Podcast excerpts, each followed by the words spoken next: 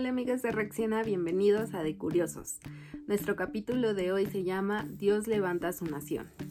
Y vamos a ver sobre la historia de Abraham, sus descendientes y el nacimiento de Israel. Primero que nada vamos a la Biblia en Génesis 15:5, donde encontramos que Dios le hizo una promesa a Abraham cuando él tenía 70 años le pidió que saliera de su tienda y que mirara al cielo y que contara las estrellas, y que si podía hacerlo de ese mismo tamaño iba a ser su descendencia. Si hiciéramos un listado de los hombres más mencionados en la Biblia, Abraham se encontraría en el puesto número 7.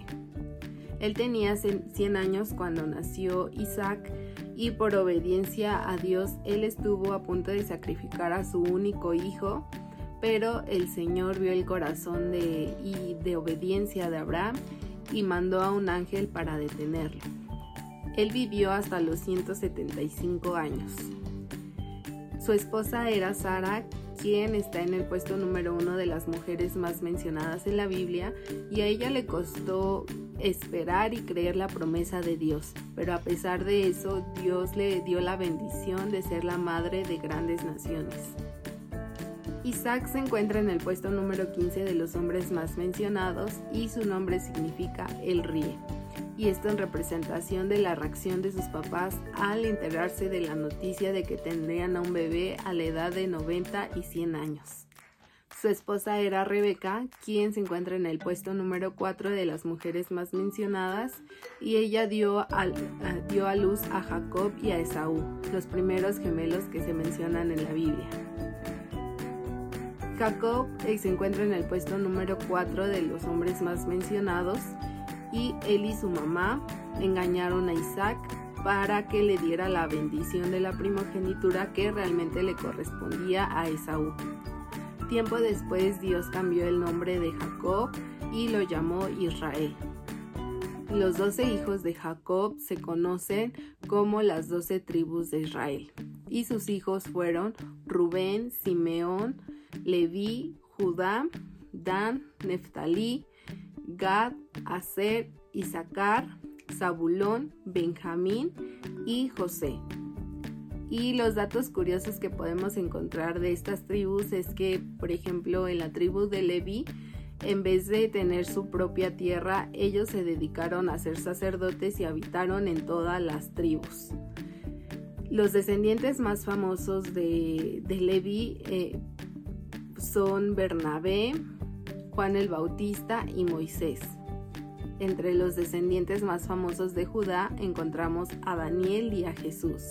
Y en la de Dan encontramos a Sansón. Algo curioso que en la tribu de Neftalí se predijo que el Mesías habitaría en esta tierra. Y Jesús, como sabemos, vivió en Galilea que se encontraba en esta tierra de Neftalí. Y en la tribu de Benjamín, los hombres más o los descendientes más famosos encontramos a Mardoqueo, al rey Saúl y al apóstol Pablo. Y por último, eh, con José, encontramos que Jacob le dio la bendición que por lo general le correspondía al primogénito y le otorgó dos parcelas en representación de sus de sus dos hijos que fueron Efraín y Manasés. Entre los descendientes más famosos de Efraín podemos encontrar a Josué y a Samuel. Regresando un poco con Moisés, él se encuentra en el puesto número 3 de los hombres más mencionados y cuatro generaciones después sacó a los israelitas de la esclavitud de los egipcios y a esto se le llamó el Éxodo y los, los acercó a la tierra prometida donde se cumplió la promesa que Dios le había hecho a Abraham.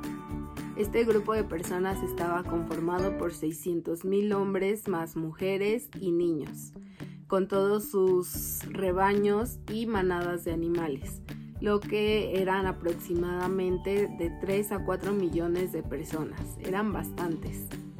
Y por último, regresando a la promesa que Dios le había hecho a Abraham de que volteara al cielo y contara las estrellas, ¿sabías que el ojo humano puede ver 4.548 estrellas en el cielo nocturno y que hay entre 100 y 400 mil millones de estrellas en nuestra galaxia, es decir, en nuestra Vía Láctea.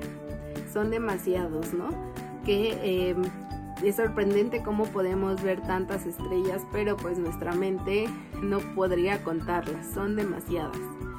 Espero que te hayan gustado estos datos curiosos, que hayas aprendido mucho, que se los compartas a tus amigos y familia y nos vemos en la próxima.